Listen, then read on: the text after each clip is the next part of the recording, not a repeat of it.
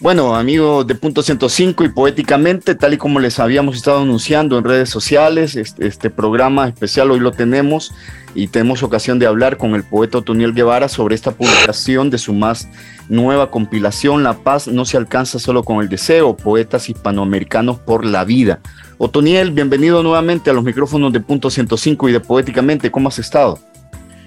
Eh, pues trabajando, William, trabajando y... Eh, sobre todo en esta antología que finalmente ya, ya podemos decir que está viva, ¿verdad? Sí, es un libro que entiendo yo se presentó la semana pasada en el Festival Internacional de Poesía de los Confines en Honduras. Contame eh, cuántos autores participan, cómo está segmentada, porque no solamente es poesía, también estamos hablando de testimonio, ¿no? Eh, justamente se presentó el sábado en el Festival de los Confines tras un épico eh, traslado de, del Salvador a Honduras, ¿verdad? Gracias al amigo eh, Javier Fuentes Vargas. Y bueno, eh, fíjate de que el, el libro tiene una, una, presentación mía, ¿verdad? Una nota editorial. luego tiene una valoración de, del doctor Rubén Zamora, que, que hizo una, precisamente una valoración entre poesía y política, ¿verdad? Luego viene eh, una primera parte que se titula Homenaje. Aquí viene, eh, los poemas de cuatro amigos que estuvieron desde el principio en este proyecto y que, y que pues, o sea, murieron en, en esos días. El proyecto viene desde hace ratos y lo veníamos platicando, sobre todo pues al ver el, el, espumarón que echaba los regímenes autoritarios en, en, la región y veníamos hablando esto, ¿verdad? Entonces, en esta primera sección eh, encontramos poemas de Saúl Ibargoyen, José Luis Quesada, Luis Borja y Omar Lara, ¿verdad? Eh, de hecho, Borja, ¿te acordás que, que participó en, en, digamos, el, eh, la primera edición de, de, esto, ¿verdad? Que fue nacional en Dictadura Vintage. Correcto. Que, que, la hicimos junto con vos y yo retomé uno de sus poemas, ¿no? Eh, eh, entonces, esa es la primera sección. Fíjate que hay una cuestión también importante de señalar. El libro estaba pactado para salir el 9 de febrero, ¿verdad? En el aniversario de, de, bueno, en esa fecha oscura, ¿verdad? Queríamos darle un poco de luz a esa fecha, pero diversas razones no permitieron que eso sucediera. Y este, para mayor mala suerte, o más bien para mal destino, como, como cada quien lo vea, ¿verdad? Justamente un par de días antes murió el, poeta y amigo Alfredo Fresia, entonces, eh, pero yo ya tenía diseñado todo y, pues lo, incluimos eh, eh, siempre en, el, en la siguiente parte, ¿verdad? Pero dando a conocer la noticia de que él eh, falleció el 7 de febrero. Luego de este homenaje a estos cuatro amigos poetas vienen los poemas. Aquí es un poema por autor. son 106 poetas sumados a los cuatro del homenaje, son un total 110 poetas de 18 países diferentes, incluyendo España. Eh, la mayor parte latinoamericana, o más bien en su totalidad latinoamericanos, más España. Correcto. eh, entonces va un poema de cada uno y sabes que eh, aquí lo importante a señalar es la riqueza de abordajes que hay alrededor de, de la paz, la democracia, eh, la lucha contra el autoritarismo, es decir, hay diversos abordajes, incluso desde la visión del trabajo de una niña, eh, pasando por la defensa de la vida de los animales, de los ríos, de las plantas. Es decir, los abordajes son diferentes, distintos y con diferentes énfasis, ¿no? pero todos alrededor de la defensa de la vida.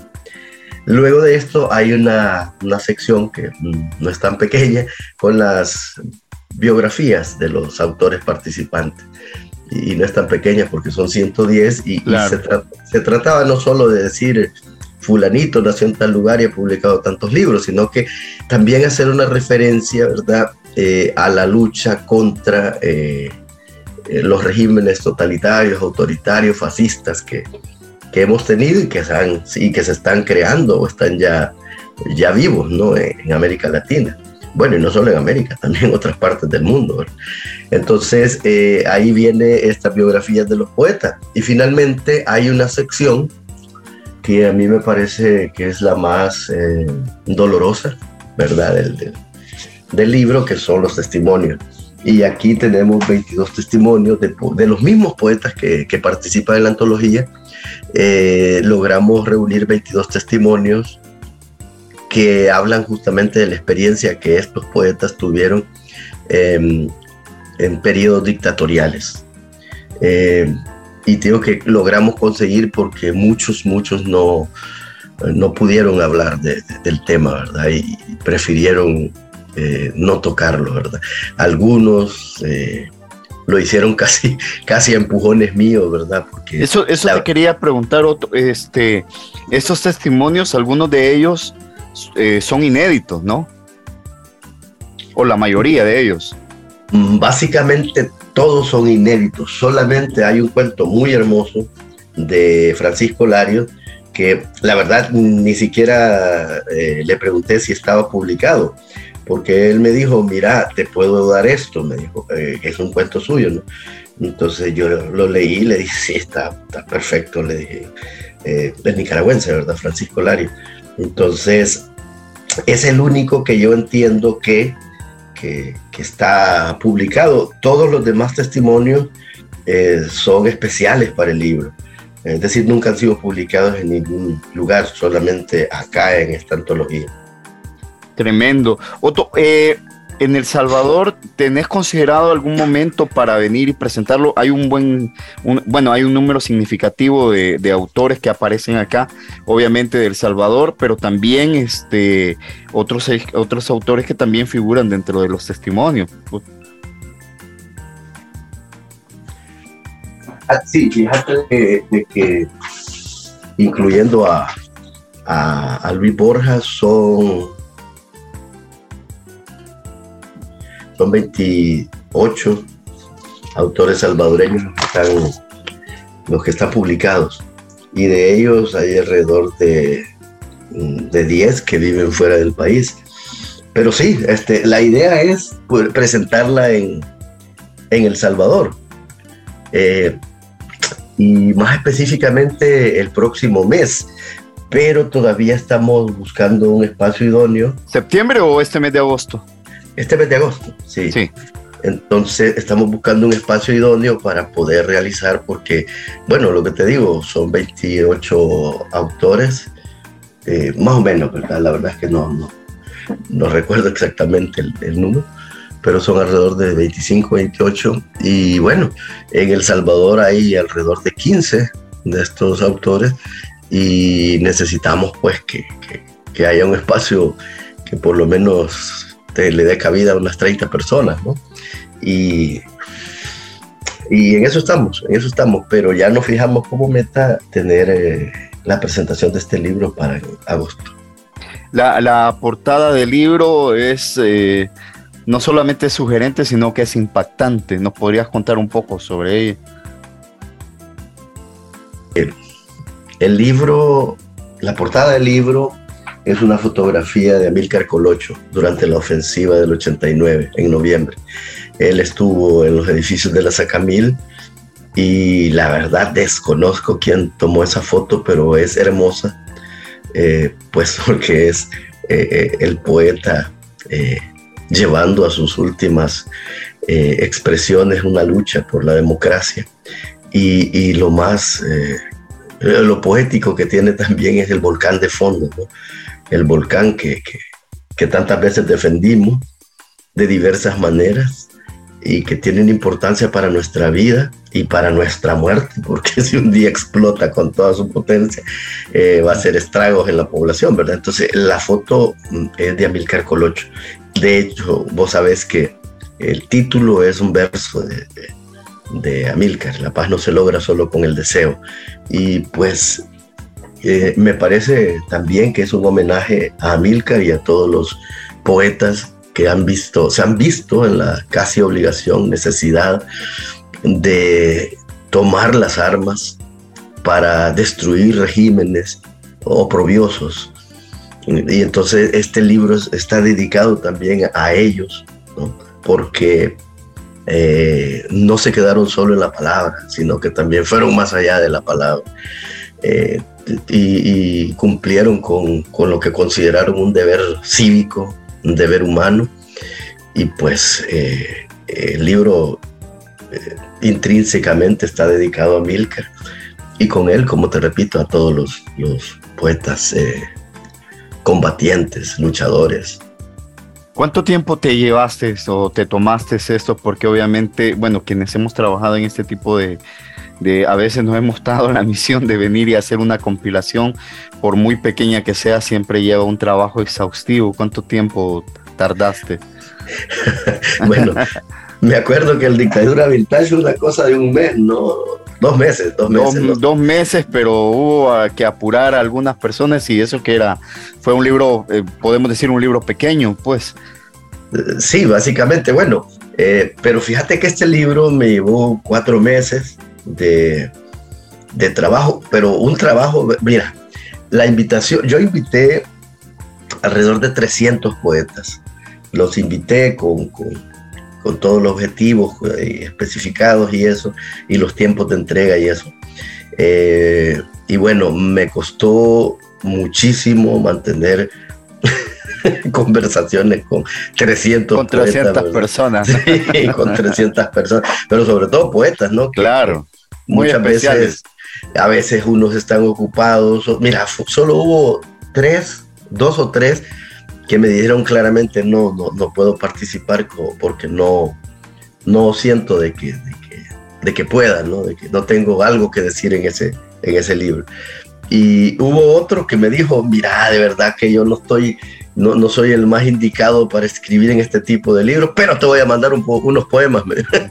Entonces, cada quien me mandaba tres poemas y yo escogía el que creía más pertinente sobre todo para no mostrarnos repetitivos, ¿no? Había algunos que, que tocaban eh, el mismo tema o hacían un mismo abordaje, entonces yo iba ahí armando la selección de tal manera de de que no se sintiera de que era un, un, discurso monocor, de que solo se estaba hablando de una cosa. Entonces, por ahí, eh, te digo, la diversidad de, de énfasis, de tonos, de temas, de abordaje. Entonces, esto eh, fue una cosa de locura, porque incluso yo, y el, libro está ordenado por orden de llegada, por orden de llegada de los poemas. Entonces, eh, el orden es así, porque vos lo puedes ver y no tiene ningún orden de los lógicos, ¿verdad? Entonces, un orden paralógico.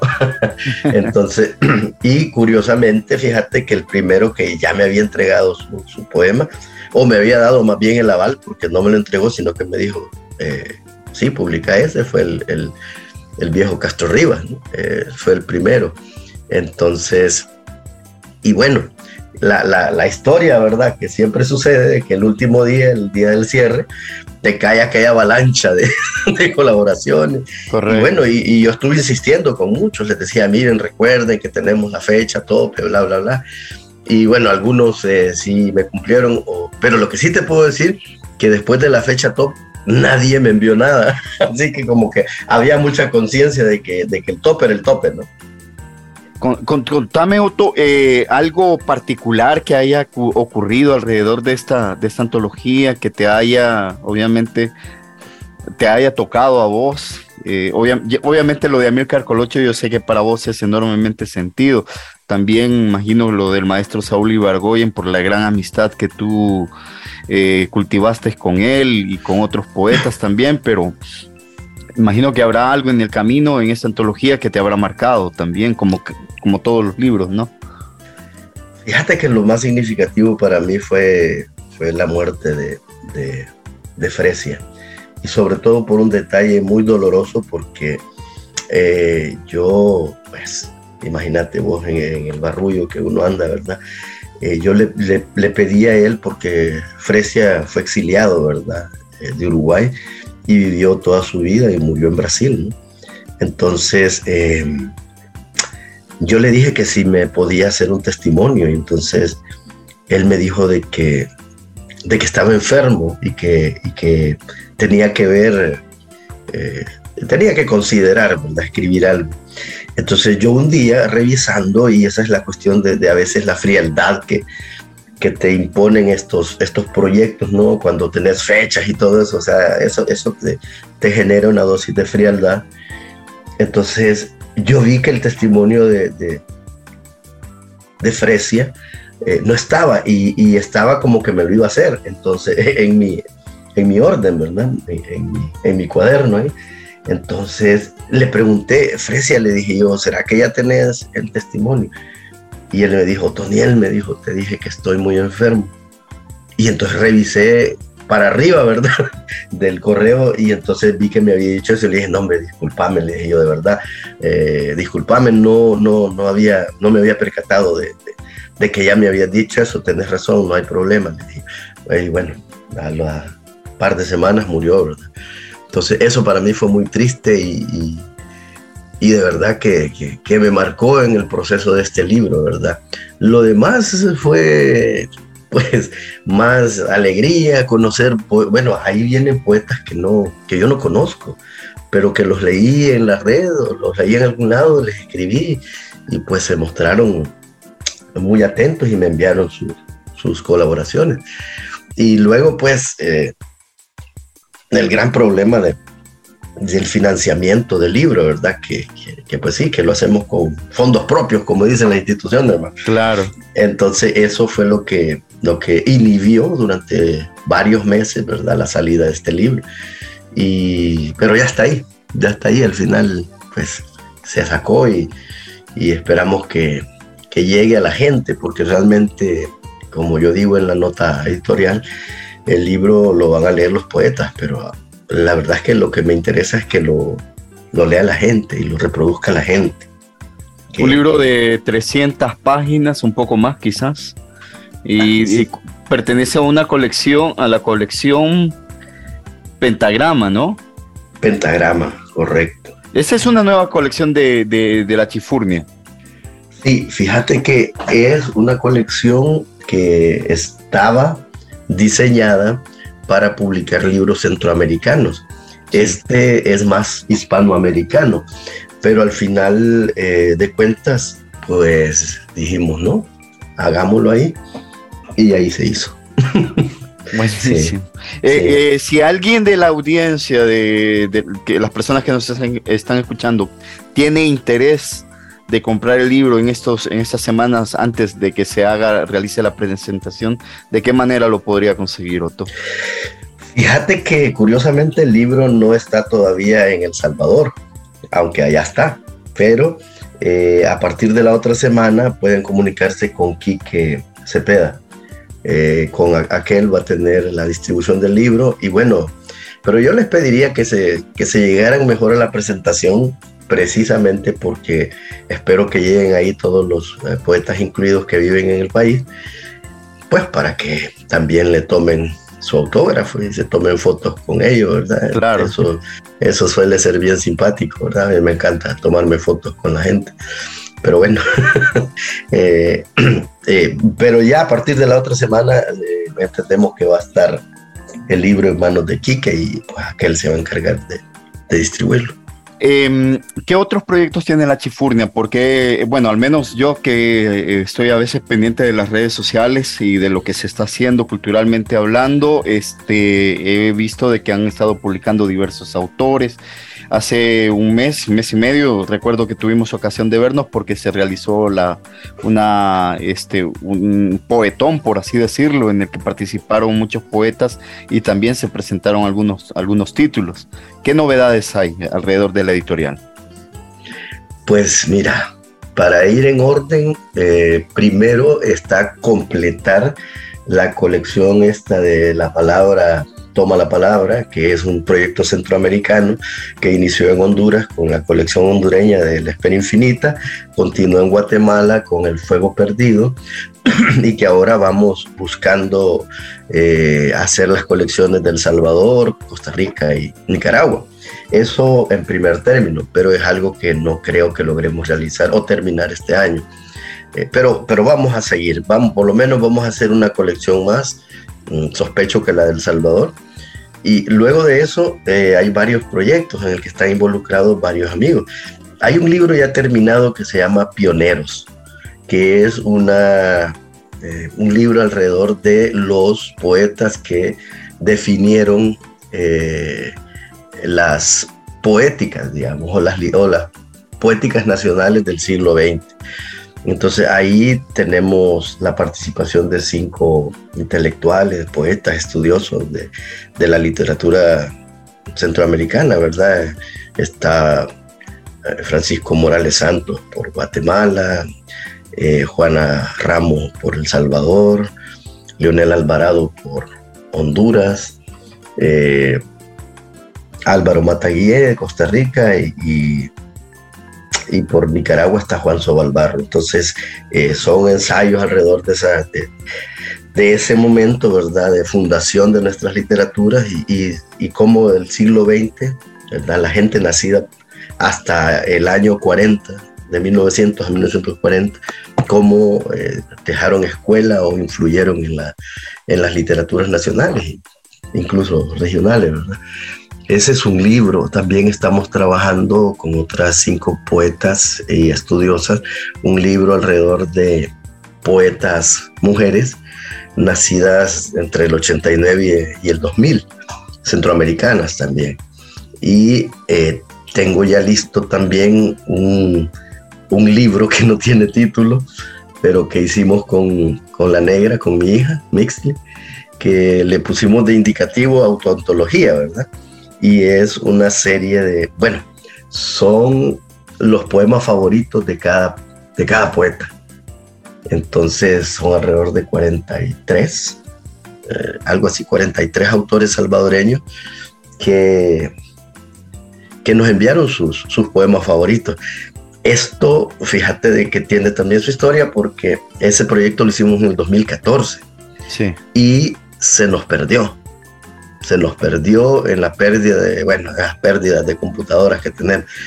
Pero justamente hace un año, eh, la Mixly lo recuperó, lo tenía archivado en algún lugar y lo recuperó y lo volvimos a reconstruir. Entonces vamos a, conservar ese, ese trabajo del 2014, ya va ya ocho años después, ¿verdad? Eh, y, bueno, y en ese interim también fallecieron varios de los que están ahí, ¿verdad? Claribel Alegría, Ricardo Lindo, Salvador Juárez, este, no recuerdo ahorita quién, quién más, pero pues tiene ese, ese tinte, ¿verdad? Y luego también, fíjate, eh, aquí en los confines conocí a un poeta que, que yo venía leyendo y que me interesaba mucho porque no tenía, bueno, yo no tengo mucha relación con poetas bolivianos, eh, a excepción de Bayón, que, vive en, en, Washington, ya, sí, en Washington vive, ¿no? Ricardo Bayón, eh, que vos lo conocés, ha, llegado allá al Salvador, ¿verdad? Correcto, sí. Eh, entonces, ahí en los confines conocí al poeta Gabriel Chávez Casasola y pues le entusiasmó la idea de, de de que hiciéramos una colección de, de, chifurnios de Bolivia, de 10 poetas bolivianos. Entonces vamos a estar trabajando también en eso y eh, también estoy pendiente con una colección de poetas de la, de la, Dominicana y otra de Puerto Rico, pero eso todavía está bastante en embrión, pero ya está perfilado, pues, ¿no? Y luego eh, la, participaciones en ferias de libros y, donde se pueda ir a, vender libros, ¿verdad? Eso que está en, perfil ahí en el panorama. Bueno, qué bien, Otoniel. Bueno, nuevamente felicidades por esta antología necesaria, principalmente en estos tiempos que vive eh, no solamente El Salvador, sino que también en Latinoamérica. Eh, los gobiernos totalitarios se han vuelto como, han tenido como una especie de refresh y este, es necesario también que los poetas mantengan viva la llama de la revolución y también de la esperanza, ¿no? Entonces eh, se hacen urgentes estas antologías, este tipo de trabajo. Eh, ojalá que eh, en breve, pues pronto, a través de Quique se pueda conseguir, porque estoy seguro que muchísima gente estará interesada de poderla conseguir. Y bueno, también verte pronto acá en El Salvador. Pues sí, este, a mí también me, me, encanta la idea, ¿verdad? De volver a reunirnos por ahí y, y poder platicar de todo esto que, que nos está sucediendo y, y, sobre todo las maneras en que nos, nos podemos librar de, este mal y pues también poder llegar a la gente y, y que la gente entienda que, que, lo que estamos defendiendo es la vida, no estamos hablando de guerras, no estamos hablando de conflicto, estamos hablando de lucha y, es una lucha permanente que nosotros como ciudadanos debemos eh, mantener, ¿no? eh, precisamente en la defensa de nuestros derechos, nuestros derechos más elementales y luego pues aquellos derechos más, este, eh, que te dijera, más exquisitos que pues como dijo Lenny, ¿verdad? Cuando le, dijo un periodista que, que él luchaba por los proletarios, pero que por los trabajadores, por los obreros, pero que él usaba corbatas de seda, ¿verdad? Como cualquier burgués. Eh, Lenin le dijo, bueno, pues, yo lucho para que todos los obreros tengan corbatas de seda. Entonces, de eso se trata, pues, no solo sobrevivir, sino vivir y luego vivir de la mejor manera. Muy bien, Otto. Muchísimas gracias. Gracias por haber aceptado la oportunidad de conversar nuevamente acá. Siempre los micrófonos de Poéticamente están listos para ustedes, los pues autores. ya, ya sabes que, que además conversar con vos eh, para mí siempre es un deleite y, más deleite es todavía discutir con vos y pelearme con vos. Así que eh, para, mí, para mí encantado y gracias por el espacio que nos está cediendo porque sí necesitamos también eh, darle a conocer a la gente lo que andamos haciendo, ¿verdad? Muchas gracias a vos y a la radio. Gracias, Soto.